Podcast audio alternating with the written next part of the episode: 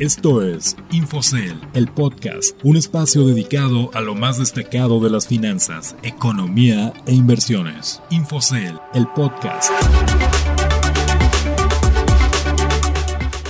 Hola, los saludo con gusto, soy Ricardo Legorreta y les doy la bienvenida a Infocel, el podcast, un espacio dedicado a las noticias de economía y finanzas más destacadas de la semana, así como consejos de inversión. Iniciamos el episodio de este viernes 2 de octubre con una frase del famoso inversor Warren Buffett. El precio es lo que pagas, el valor es lo que obtienes. Warren Buffett es uno de los inversores más reconocidos en el mundo y recientemente cumplió 90 años y eso no representa ningún obstáculo para que siga invirtiendo. De hecho, durante la pandemia de COVID-19 ha experimentado en otros mercados fuera de Estados Unidos. Ahora vamos con el resumen de las noticias más destacadas en los últimos días. Economía, finanzas y mercados.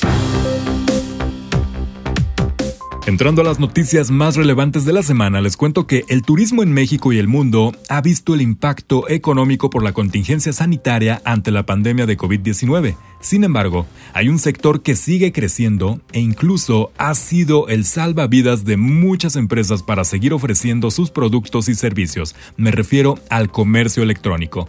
Javier Cárdenas, un emprendedor mexicano que se describe como viajero y entusiasta de la tecnología, sabe lo importante que se ha convertido la digitalización para muchos espacios de hospedaje, en especial para los pequeños negocios, lo cual ha permitido crecer su cadena hotelera digital y social, Rotamundos, que nació en enero de este año. Rotamundos ofrece a los pequeños negocios herramientas como software para operar mediante comercio electrónico, así como inclusión en redes sociales, convenios con empresas medianas y grandes, relación con operadores turísticos a cambio de un porcentaje de los ingresos de los hoteles que no excede el 10% está la ventana de oportunidad de negocios que Cárdenas busca su salida a bolsa en 2025.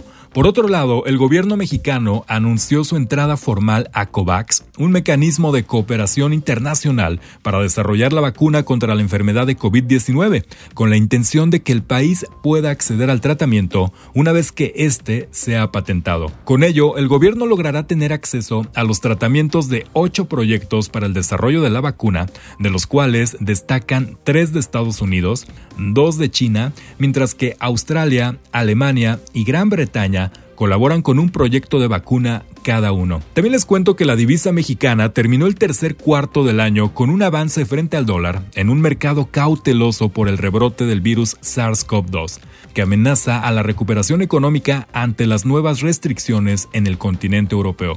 Pero a pesar de esta ganancia, el peso se ubica en el sexto lugar de las divisas más depreciadas en lo que va del año, sujeta a la percepción de riesgo en la economía global, sobre todo de la estadounidense, en la cual el proceso electoral y la falta de acuerdo para un nuevo paquete de apoyos fiscales ha impulsado la incertidumbre. También el panorama para la economía mexicana este año y el siguiente finalmente se estabilizó, luego del colapso que provocó la aparición de la pandemia de COVID-19 y los esfuerzos colectivos para detenerla. Los analistas de 37 bancos y casas de bolsa cambiaron su pronóstico para el desempeño de la economía nacional en 2020, al pasar de una caída esperada de 9.9% a una de 9.8%, de acuerdo con la encuesta mensual que elabora Banco de México. Te recordamos que estas y otras historias las puedes consultar directamente en la terminal de Infocel y en sentidocomún.com.mx. Consejos de inversión. Llegó el momento de los consejos para invertir de forma sencilla y segura y hoy les daré algunas recomendaciones que recientemente Edgar Pérez, co-CEO de Infocel, compartió en el webinar Cómo saber si una acción es cara o barata. Y uno de los principales consejos es estudiar a las compañías para hacer una selección y comparación de su información financiera. Y bueno, ¿cómo podemos estudiar a una compañía en la que queremos invertir? El primer consejo es determinar su perfil investigar muy bien el tipo de productos o servicios que ofrece, el margen de su producción, distribución y comercialización.